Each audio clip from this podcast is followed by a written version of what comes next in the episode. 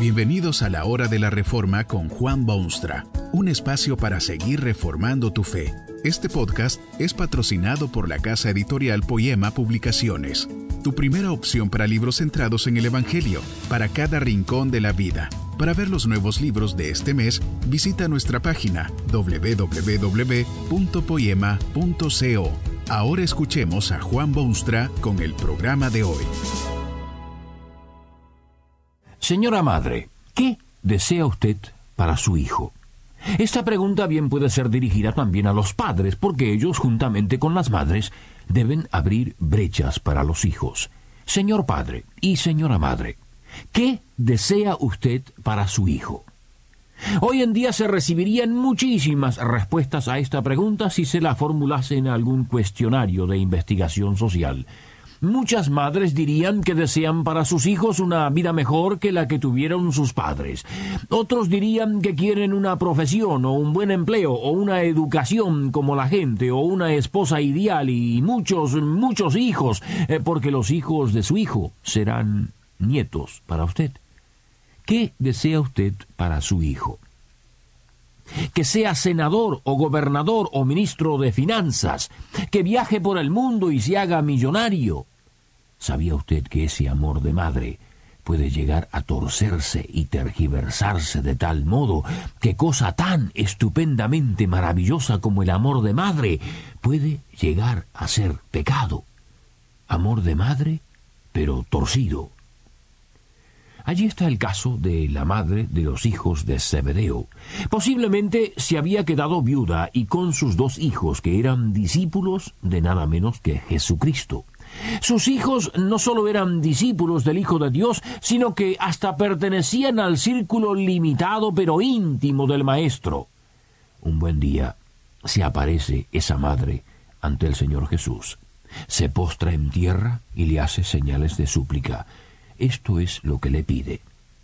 Ordena que en tu reino se sienten estos dos hijos míos, el uno a tu derecha y el otro a tu izquierda. Pocas veces habrá visto usted semejante amor de madre. Quiere que sus dos hijos sean los más importantes en el reino de Jesucristo. Digna solicitud de una madre solícita. Pero era pecado aquel pedido y era torcido aquel amor. A primera vista es un poco difícil condenar a una madre tan interesada en sus hijos.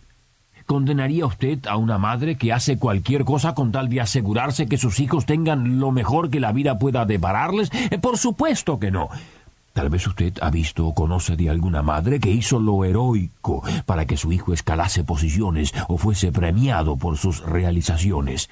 Siempre admiró a esa madre por esos hercúleos esfuerzos que hizo. No estaba mal que esta madre bíblica buscase lo mejor para sus dos muchachos. Tampoco puede condenarse a esta madre por lo que pidió que sus hijos se sentasen a la diestra y siniestra del Hijo de Dios en la gloria de su reino.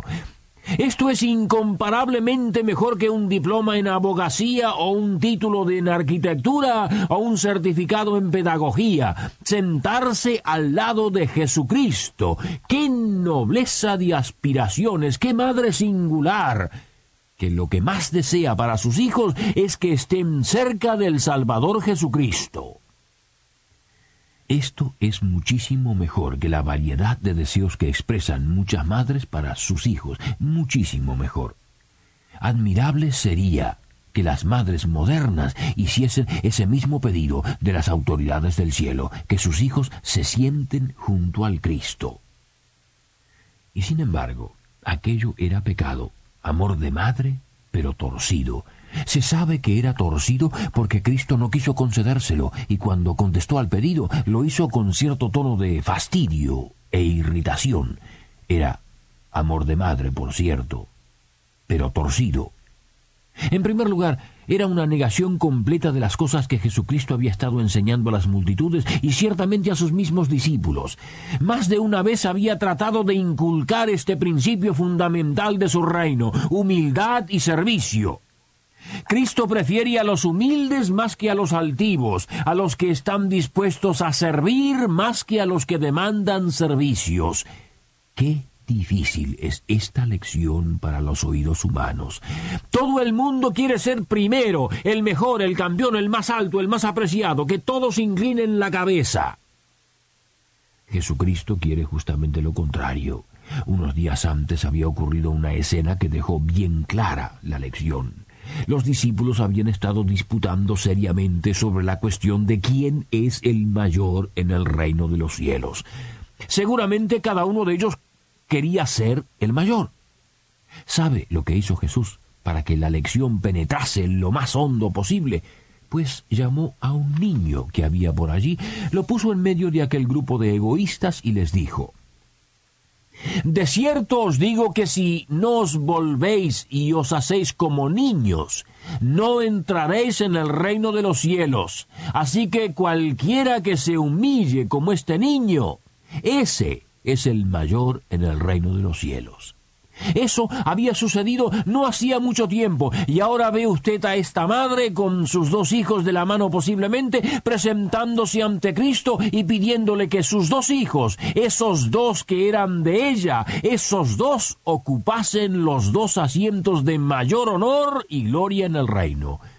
Amor de madre, ciertamente, pero ciertamente también torcido.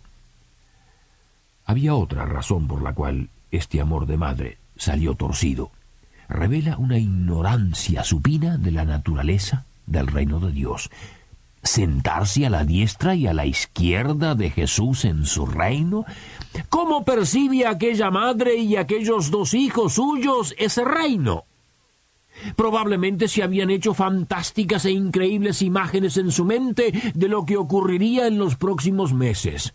Jesús había dicho efectivamente que estaba en camino hacia Jerusalén y que allí sería entregado a los sacerdotes y escribas y que sería condenado a muerte y que lo escarnecerían y azotarían y crucificarían. Pero inmediatamente después Jesús había dicho también que, mas al tercer día resucitará.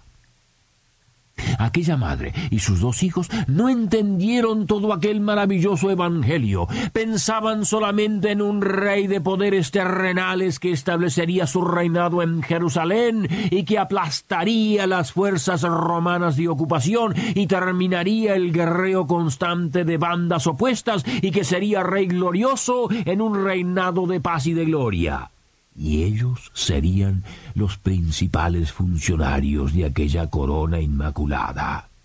Qué lejos estaban de comprender el significado de Jesucristo.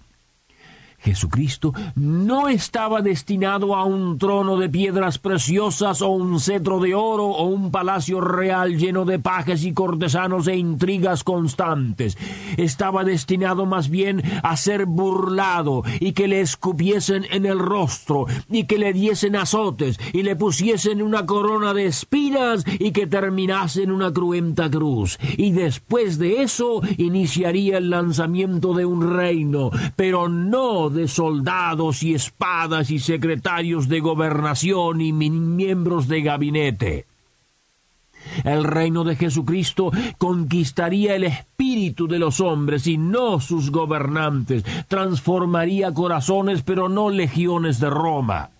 Triste que aquella madre no entendiese a Jesucristo y triste que aún hoy en día muchas madres luchen porque sus hijos ocupen puestos así en una organización que deslumbra o en una jerarquía humana en vez de entender que mejor que sentarse al lado de un trono es dejar que Cristo ocupe el corazón. Y hay otra razón por la cual aquel amor de madre era torcido había en ello un elemento o porcentaje desmedido de orgullo personal. Sus hijos, en la situación favorita, en el asiento de mayores honores, por encima de estos otros discípulos que han luchado y caminado cada cual como el que más, sus hijos en vez de un apóstol Pedro, por ejemplo, un momento, señora madre, usted se está excediendo un poquito. No era suficiente que sus hijos fuesen miembros del grupo bendecido de los discípulos, no era suficiente que fuesen apóstoles, no era suficiente que Jesús los hubiese abrazado con su amor y ternura. No era suficiente para aquella madre ver que sus hijos estuviesen en el reino de Dios con todo lo que ello involucra. Quiere que sus dos hijos ocupen los lugares de mayor honor. Amor de madre, pero torcido. Un poco de razón tenían los demás discípulos de indignarse, de enojarse y enfurecerse con aquellos colegas o con aquella madre. Habráse visto orgullo semejante. ¡Qué pretensiones! Y esto da a Jesucristo oportunidad de dar su ejemplo. Jesús les habla con la consabida ternura y comprensión, pero también los reprende con su reconocida sutileza. Les dice que eso de buscar los más altos puestos, de querer ser el mayor y más fuerte y poderoso, esas cosas las hacen la gente del mundo, los gentiles, los gobernantes de las naciones y los que tienen poder allí en el mundo. Pero, dice Jesucristo, entre los que siguen en pos de mí no debe ser así, sino el que quiere hacerse grande, sea servidor, y el que quiere ser el primero, sea siervo. Los primeros, acuérdese, serán postreros, y los postreros primeros. Si usted quiere llegar a ser grande, humíllese ante el Cristo. Que este mensaje nos ayude en el proceso de reforma continua según la palabra de Dios. Si quieres profundizar en la exposición bíblica, puedes buscar más recursos en www.poema.co. Allí encontrarás libros que te ayuden a entender la palabra de Dios y aplicarla a tu vida. Poema, el Evangelio para cada rincón de la vida. Nos vemos en el próximo episodio de La Hora de la Reforma con Juan Bonstra.